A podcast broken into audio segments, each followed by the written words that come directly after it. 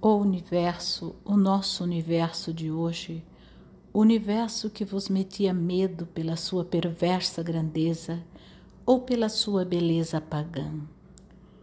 Deus penetrá-lo-á como um raio de sol penetra um cristal, e mediante camadas imensas da criação, far-se-á para vós universalmente tangível e ativo, muito próximo e ao mesmo tempo muito distante.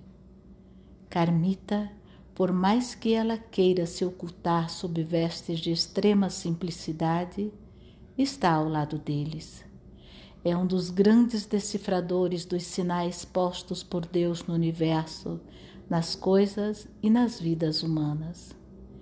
É um dentre os prediletos de Deus que sabem identificar no intricado da selva em que nos sentimos geralmente perdidos os sinais que indicam o caminho para a saída e para a libertação, porque Deus passou primeiro. Rezar com simplicidade é um pequeno tratado de pistas para a nossa caminhada, pistas colocadas principalmente nas pessoas que Deus põe em nosso caminho, que a sensibilidade de Carmita lhe permitiu identificar, descobrindo no outro o semblante do Senhor.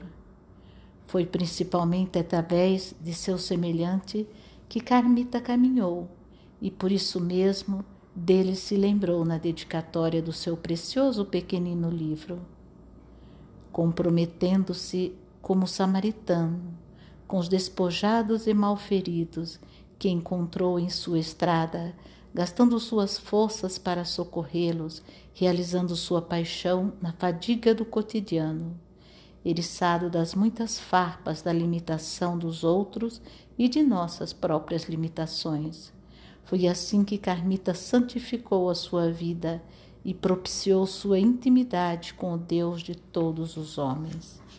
E é também com a lembrança de um seu semelhante que ela chega ao fim do seu livro. O homem de paletó branco, companheiro da sua vida de mulher feita para gerar na carne filhos para Deus.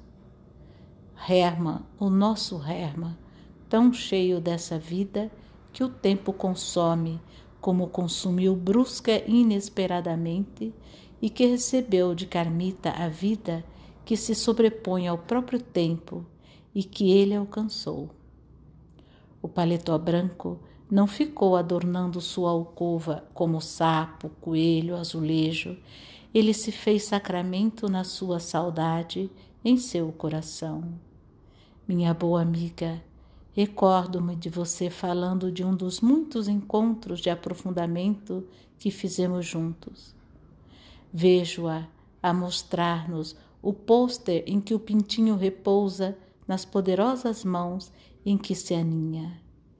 Faz-se presente mesmo agora aos meus ouvidos a força de suas palavras. Minha lembrança evoca o fogo de seus olhos incendiando os nossos corações e associo essa recordação à capa de seu livro, uma bela e sugestiva capa. Nela, uma criança de rosto manso e olhos de paz delicadamente se reclina sobre uma mão poderosa e acolhedora, forte e meiga ao mesmo tempo. Ali no pôster era apenas o estar e sentir-se seguro. Aqui na capa é o aproximar-se e ver-se acolhido. Entre o pôster e a capa, vejo a distância que vai da carmita peregrina, ontem viandante, a caminho fatigando os músculos e macerando os pés, repousando aqui e ali na caminhada. Hoje, aquela que chegou ao seu destino instalou-se na casa adquirida com a poupança de muitos dias de privação e de trabalho. Vejo também a transformação que se operou naquela carmita que se fazia ouvir apenas por algumas dezenas e lhes comunicava o vigor de sua fé pela força da palavra que os lábios tocados de fogo pronunciavam. E hoje se fará ler por muitos milhares que se comunicarão com você através das palavras de vida que sua mão firme lançou no papel com beleza e candura, e também terão os corações incendiados. Mas na carmita de ontem, como na carmita de hoje, uma coisa sempre permaneceu a mesma, sempre se fez presente e predominante. É que você, Carmita, para os que a ouvem e para os que a leem, será, mais que outro qualquer, o sacramento de nossa perseverança. Palavras proferidas por Calmo de Passos no lançamento de Rezar com Simplicidade. Teatro Castro Alves, 12 de 12 de 82, em Salvador.